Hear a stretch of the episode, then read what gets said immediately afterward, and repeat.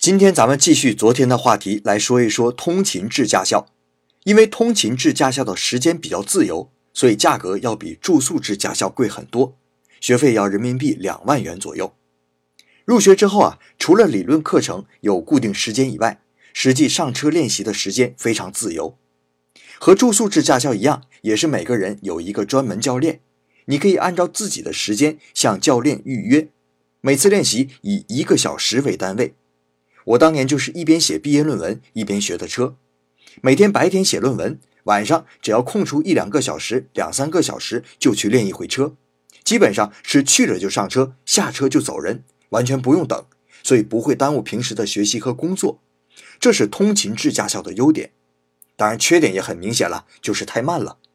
住宿制驾校两周就能拿下的驾照，我当年花了两个月才拿下来。